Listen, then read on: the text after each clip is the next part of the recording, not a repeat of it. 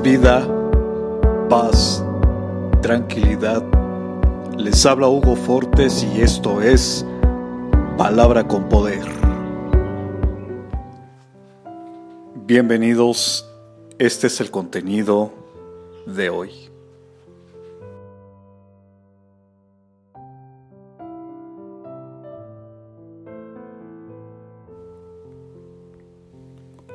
Por eso les digo, crean que ya han recibido todo lo que están pidiendo en oración y lo obtendrán.